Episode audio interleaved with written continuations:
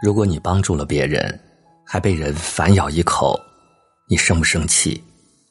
搁在古代，这叫农夫与蛇，也叫东郭先生与狼；搁在现代，这叫养了一头不知感恩的白眼狼。近日，《潇湘晨报》报道了这样一起事件，堪称现实版的农夫与蛇。李女士在婚前买了一套房子，带学区的。他结婚后，小叔子的女儿当时小升初，想上的学校正好在李女士房子的学区，而小叔子夫妇为女儿上学的事情十分焦虑。他们没有学区房，在这个城市扎根很难很难，一切都显得那么苍白无力。于是，他们希望借助嫂子李女士的学区房，帮女儿圆一个上理想学校的梦想。善良的李女士同意了。他觉得是弟弟弟媳，自然该帮就得帮，于是他们就约定将房屋过户给小叔子夫妇名下，让他们的女儿顺利入学。但这套房子的产权还是属于自己，这是已经讲清楚的事儿。因为是亲戚，李女士连字据之类的都没有立，表示对他们的信任。当时小叔子一家自然是千恩万谢。可是随着时间的推移，房价水涨船高，小叔子一家人的心态渐渐起了变化。这套房子的产权已经属于自己，他们渐渐觉得这是属于自己的东西。后来哥哥不幸去世，剩下嫂子一个人，他们觉得她孤儿寡母好欺负，就萌生了霸占这套房子的想法。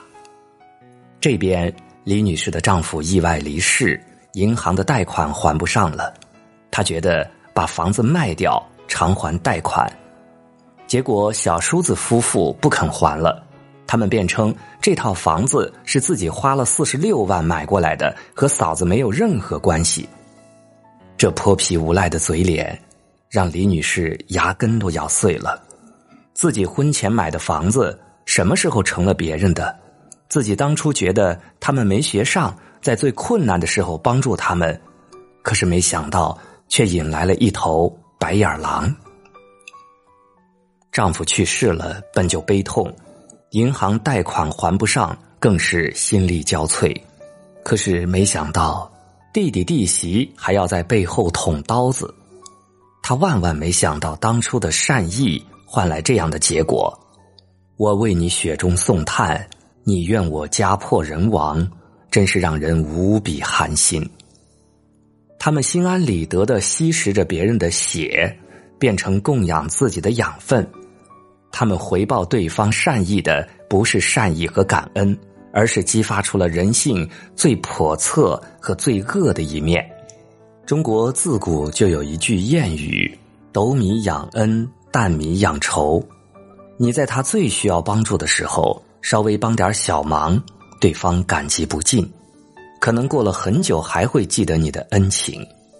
可是当这种恩情过于大的时候，他们反而会把这个当成理所当然，在背后狠狠咬你一口。习惯是最可怕的东西，因为当你不再给予的时候，他不觉得你是停止帮助，而是觉得你要从他这里夺走什么东西。你不但得不到对方的感激，反而多了一个仇人。斗米养恩，担米养仇，这种现象，我们在现实生活当中经常看到。有这样一个真实的事情，在小区里面，保安和清洁工的关系很好。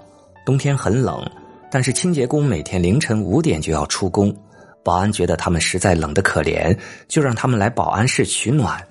有空调和取暖器，好茶好吃的招待。一开始，清洁工千恩万谢，十分感激。后来，他们渐渐习惯了，很自然推开保安室的门，拿起东西就吃。保安也没说什么。但是有一次，保安自己有点事情，就没有开门，让清洁工在外面待了一天。可是没想到，此举一下子惹怒了他们，他们和保安大吵了一架。然而，更加恶毒的是，他们竟然偷偷搜集很多证据，到领导那里投诉他，想要直接让他下岗。一个善举竟然得到了这样的下场，让人唏嘘不已。还有，二零一四年四月，河南郑州一家馒头店给环卫工人免费发放馒头，已经发了一个多月。有人说，馒头八毛钱一个，你们发的三个免费馒头我不要了，你把两块四毛钱退给我吧。甚至还有人没有领到免费馒头，竟然对店主李女士当街破口大骂，什么难听的话都说出来了。他们还非常不要脸的说：“这是环卫公司发钱给李女士，所以李女士才做的。这是公司的钱，这是环卫工人本来就该得的。李女士不给他们，就是把这笔爱心款独吞了。”骂人的时候，他们忘了自己之前在这里足足免费领了一个多月的馒头。一场好好的热心行动，却变成了白眼狼们。无休止的吸血，实在让人愤怒不已。说着说着，李女士的眼泪就出来了。她不断用手擦眼泪，这些人的行为让他彻底寒了心，最终终止了这场爱心活动。这个世界上真的有很多这样的人，受了别人的恩之后，他们逐渐忘记了感激，把别人对他们的好当成理所当然。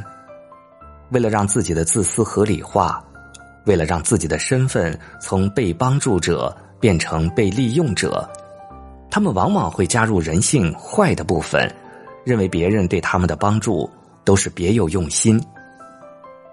从飞资助的那些学生是这样，孙俪资助的大学生是这样，爱心馒头店帮助的某些环卫工人也是这样。英国作家萨克雷说。如果一个人深受大恩之后又和恩人反目的话，一定比不相干的陌路人更加恶毒。他要证实对方罪过，才能解释自己的无情无义。所以古人说“大恩如大仇”，是有他的道理的。之前看过一个笑话，一个小伙看一个乞丐可怜，每次都会给他十块钱。一开始，乞丐十分感激，后来慢慢习惯了这份爱心。有一次，小伙看见乞丐没有再给他钱，乞丐大怒，质问小伙原因。原来，小伙交了女朋友，要省吃俭用，为将来考虑了。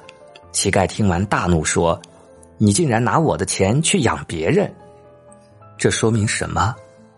说明你长期对一个人付出。”他就慢慢接受，并且当成自然。一旦你停止付出，他不但不感念你从前的恩情，反而像是被侵占了利益，要跟你反目成仇。马云说过一个一百减一等于零的公式，意思就是你对一个人做了一百件好事，只要有一件他觉得对不起他的事儿，之前的好事全部抵消。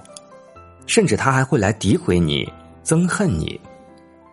仔细想一想，生活中这个公式被验证的还少吗？在办公室，你对同事们的要求可能是有求必应的。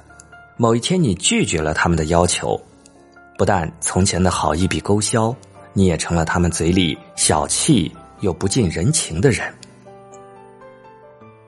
和亲戚相处。每次有什么事，你都尽量帮忙；一旦面露难色，就有指责你一点小事都不肯帮忙。有钱就眼高于顶，人都是欲壑难填的。一个人的善意永远填不满人性的贪欲。孟非说：“有人请你帮忙，原指望你帮十分，结果你只帮了七分，对方便觉得你不仗义。”非但不感激你，反而觉得你欠他三分。很多人间恩怨皆出于此。我们从小就被教导要善良，用一颗善意的心看待世间的事。可是越长大，越发现不是那么一回事儿。没有棱角的善良，不但不能传达出你的善意，反而助长了恶。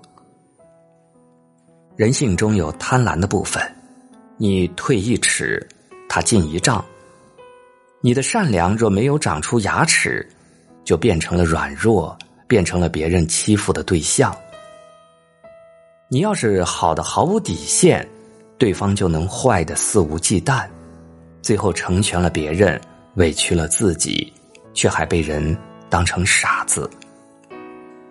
所以，要渐渐的明白，帮人的时候一定要保护自己，一定要防止自己被白眼狼咬伤。